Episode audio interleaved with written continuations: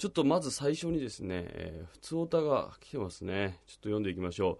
えー、ラジオネーム、ワックセえー、もし僕が一人暮らしをするなら、安い物件を選ぶためユニットバスになると思いますが、正直トイレと風呂が一緒というのは気持ち悪いです。トイレが臭くないようにするにはどうしたらいいでしょうかトイレ掃除をしたことがない人間なんで、楽に臭くないようにする方法を教えてくださいというですね。いや、こう、上くせにね、これまず一言言いたい。このラジオを聞いておいて、トイレ掃除をしたことがないってのはどういうことかと。これはこの佐藤光晴 in 休憩室リスナーとしては、恥ずべきことですよ。ダメ、僕がこの番組で何回このトイレ掃除の重要さを訴えてきたと思ってるのかしらと。あれ届いてなかったのかなって僕は思いましたよ、これを見たときに。そして、こいつのラジオネーム、上くせですよ。結果、上くせになってるわけですよ、君は。わかりましたか？だから今日からこの放送を聞いた、えー、今日からですよ。このトイレ掃除を、にもう、今、今はまだ一人暮らしをしてないってことだよな、多分な。すぐ実家のトイレ掃除に向かってください。で、うわ、くせえから、うわ、いい匂いに、君はラジオネームを変えた方がいい。ダメだよ。そんな臭いまま、実家にいるからトイレ掃除しなくていいなんてことはないんですよ。実家にいながらじゃあ君はトイレ掃除始めよう。今。ね？うん、匂いが気になるということですね。うん。まあその匂いの原因がどこかっていうことですよ、まずは。うん。まあその、便の匂いなのか、もしかしたらその悪臭の原因として考えるのはその尿石と言われる、ね。うん。あその、おしっこ、おしっこの、あの、あれが、固まった尿石が、そこにこう、ばい菌がどんどんついて、そこが悪臭を放ってるなんていうこともあるでしょうし、あとは、その便器と温水洗浄便座の隙間にこの尿やら何やが入り込んで、そこが悪臭を放ってるっていうこともあるでしょうし、あとは温水洗浄便座の脱臭フィルターが詰まって、脱臭フィルターという、その匂いを取るもののはずがそこが匂いの原因になってるなんていうこともね、あるんですよ。得てしてそのトイレは人生と一緒ですからね。なんかそこに実は原因があったみたいな、奥が深いことがあるんですよね。だからこのね、ワックセ。うん、こいつにはまず、まずやってほしいのは実家の君が、その普段使っているトイレだよ。それをこう、まず掃除をしに行くってとこからやってほしいですね。でね、えー、楽に臭くないようにする方法ということですけども、まあ、えっと、先ほども言ったように、匂いが、えー、トイレがイコール臭いというイメージがね、この彼の、もう男の子かな？んだよな。この彼の中にあるわけだと思うんですけども、まあ、そのイメージを一回払拭しよ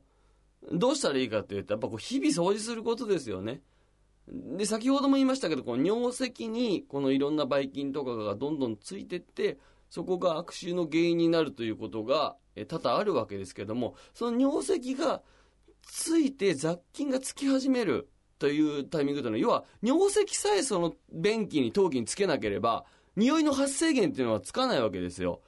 で、あの、ちゃんとね、便をした後、水で流すわけですから、えー、もちろんその匂いも、もう、それはね、それは変な話、うんこさんをした直後は、匂うでしょう。その香りは楽しんでよ、ちょっと。しょうがない、それは。で、その以降の根はね、うん、匂いに関しては、そういった形で日々ケアをすることで、匂いって残らない。トイレが臭いところだというイメージを、まず君が払拭できるわけだよ。うん。だから、まあ実家に住んでてね、いくつかわからないけど君が、あのー、まずこのトイレを急にでいいですよ。掃除し始めることで、そのお父さんお母さんが、あら、上癖がうわ、うちのワックセイちゃんが変わったな。なんか、なんかあったのかしらみたいなことになるわけでしょで、どうしたの？なんか急にトイレ掃除なんか始めてって言ったら、あの、佐藤光晴という男にね、うん、うん、あの、トイレを掃除した方がいいって言われたからやったんだよって正直に言って、したらそうか、じゃあその佐藤光晴に100万あげなさいみたいな話になるかもわかんないんだから。お前がとんでもない大富豪の子供かもしれないからさ。そういう可能性を踏まえて今俺はこの話をしてるよ。お前の人生のことを考えてじゃないよ。俺が100万円もらえるかどうかっていう話ですよ。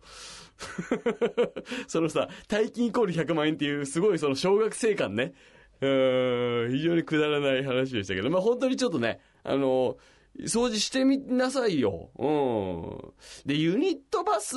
は、まあ、あの、メリット、デメリットもちろんありますよ。それは、なぜユニットバスがね、あのー、あるかというと、まあ、やっぱりその小スペースでできるっていうのと、あのー、ユニットは設置がしやすいですから、うーん、まあ、やっぱ一人暮らしのね、ちょっとスペースがあんまりこう使えないようなとこには、やっぱり、のマンションとかアパートとかは多いですけども、僕のこすごい個人的な感じで言うと、一回ユニットバス体験をしていてもいいかなと思うんですよ。うん。やっぱそれ長いトイレ人生において、ユニットバスを踏んでるか踏んでないかっていうのは結構でかいと思うんですよね。それはトイレと風呂が別々になった時の感じ？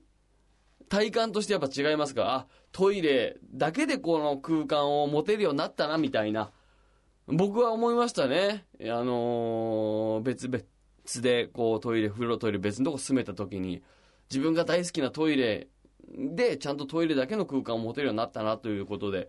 その体感をぜひしてほしいんで、学生にもね、うん、そういった意味じゃ、ユニットバスは、うん、一回体験しててもらってもいいかな。僕はあの、ユニットバスにも何年か住んだんですけども、どうしてもこの自動開閉式のトイレっていうのは憧れた時がありまして、で、でもやっぱ家は賃貸だからユニットバスなんですよ。だけど、ユニットバスなんだけど、やっぱり、ちょっとトイレ好きとしては、一度自動開閉式のこう自動でこう、うんと便座が開いてくる自動開閉タイプのやつね。にどうしても、どうしても一回座りたいと思って、あのー、ちょっとホームセンターに行って、自動開閉式のトイレをこう、購入して、で、ユニットバスですから電源コードなんかありませんよ。だから電源も引っ張ってね、無理やり。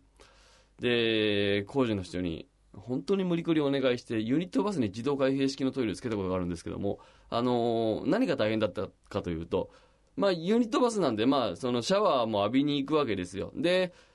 トイレの隣にシャワーカーテンがあって、その、シャワーの、その湯船の方というか、体洗うお風呂側があるわけですけど、まあその、僕がつけた自動開閉式トイレちゃんは、優秀なんだけど、まあ、僕がこのシャワーカーテンをシャッと開けただけで、あ、ご主人様が来たのかしらと思って、ウィーンって開くんですよね。いや、今違うよ。僕はシャワーを浴びに来たんだよって言いながらね。うん。で、こうしっかり閉じるわけですけど。で、また、えー、シャワーからこう出るときに、シャワーカーテンをシャッと開けたら、ウィーンって開いてくれるんですよね。ご主人様トイレでしょうかみたいな感じで。で、今違うんだ今はさっきのシャワーの帰りだよって言ったらまたこう蓋を閉じるっていうね。えらい電気代の無駄だなっていうことになってすぐ外したんですけど。うん、一回ちょっとあまりにも敏感に焼きすぎるから、大きい輪ゴムで止めてね。俺何やってんだろうと思ってね。うん。っていうこともありますから、ぜひ、えー、ユニットバス体験もしつつ、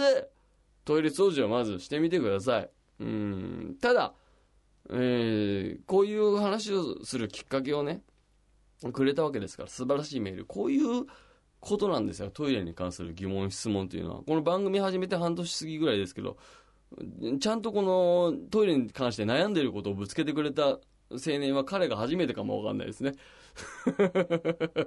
素晴らしい。うん。こういうメールはどんどん募集していきましょ